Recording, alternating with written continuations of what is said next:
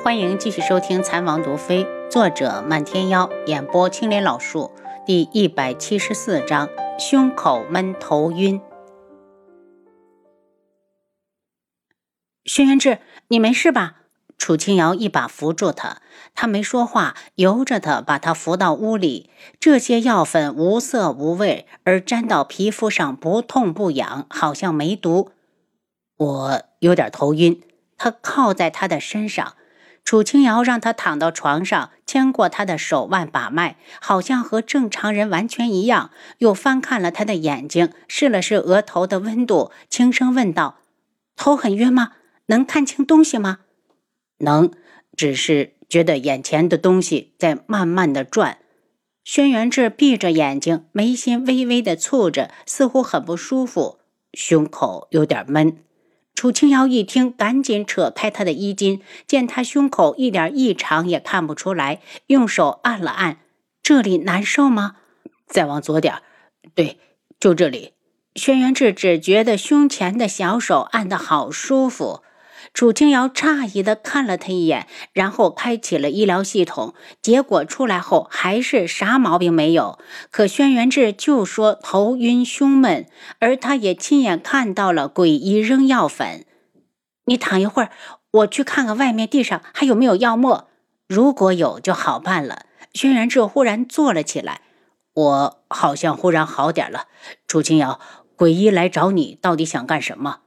楚清瑶也觉得莫名其妙，仔细回想两人的对话，好像鬼医对他这张脸很感兴趣，心里打了个冷颤。那个死变态不会是打他的脸的主意吧？我记得他说的一句话让我觉得毛骨悚然。说什么了？你这张脸可是真美，看来我的刀工有待改进呢。重复了这句话后，突然想到了现代的整容术，被自己的想法惊到。难道诡异的想法这么先进，已经暗中往别人脸上动刀子了？看到他不停的变换着脸色，轩辕志担心起来：“你怎么了？整容的事肯定不能说出来，那太惊悚。”想了想，他才道：“我觉得他真的是特意来观察我的脸，会不会以后……”会有另一个和我一模一样的女人出现，你什么意思？轩辕志没明白。就是说，他可能通过某些手段把别人弄成我的样子，不知道的人会以为那个人就是我。楚清瑶蹙着眉头，七杀！轩辕志喊道：“王爷，马上带人全城搜捕诡异，还有一定要查清他是否有同党，可是女子。”事关楚清瑶，轩辕志很紧张。他不敢想象，如果有一天有人顶着楚清瑶一样的脸来到他的身边，他会怎么样？他绝对不允许这种事情发生。楚清瑶是特别的，也是唯一的，谁都模仿不了。七杀走后，楚清瑶问道：“你现在觉得变得好受了吗？有没有感觉不舒服？胸口闷，头晕。”他的声音很像是在撒娇，楚清瑶总觉得他这怪怪的，又说不上来哪里不对。那你就躺着别动，先观察一晚上再说。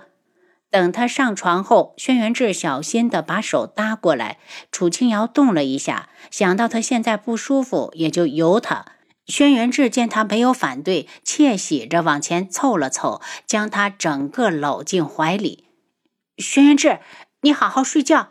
楚清瑶警告：“嗯，我正在好好睡。”他说的含糊，轻嗅着他发间的清香。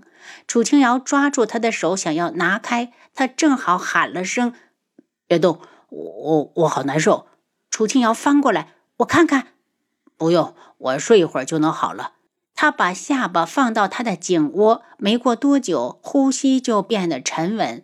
楚清瑶因为担心，过了好久才肯闭眼。早上起来时，他又给他检查了一遍，还是一切正常，连你也查不出来。楚清瑶，你说我是不是快死了？他垂眸哀怨的叹息，不准胡说，有我呢。这几天我会随时观察。楚清瑶决定一会儿多翻几本医书，查查看有没有关于这样的记载。那本王今日就留在这里。轩辕志不想走，不行，你要先稳住苏如意，等药材种出来再说。楚清瑶推了推他，晚了。什么晚了？我昨天已经把素如意得罪死了。如果他要发布禁药令，估计也就这一两天的事。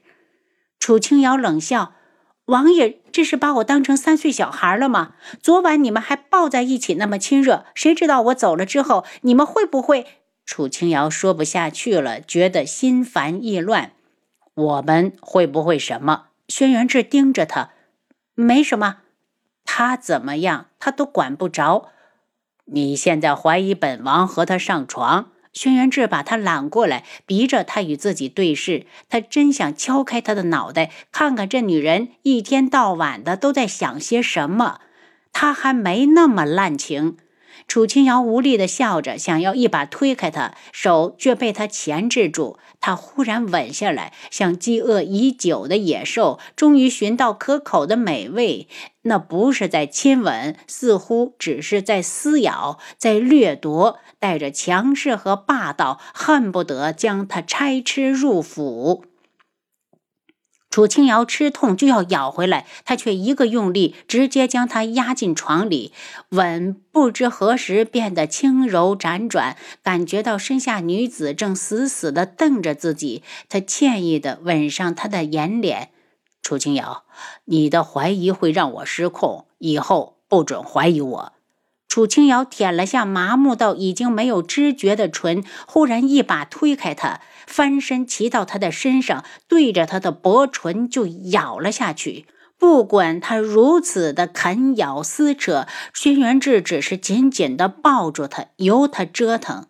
他终于累了，才感觉自己嘴里满满的血腥味儿，僵了半天，才心虚的道：“你疼吗？气消了。”轩辕志双臂用力，让他贴合地伏在他的上面。楚清瑶觉得自己就这么回答他的问题，好像很丢面子，梗着脖子：“我告诉你，轩辕志，我不是好欺负的。”他低笑出声：“以后有你欺负我，想怎么欺负就怎么欺负。如果你觉得没过瘾，我现在就把衣服脱了。”流氓！楚清瑶某处被什么东西顶到了，羞红着脸翻下来。七杀走进碧落院，小声问红檀：“王爷还没起吗？”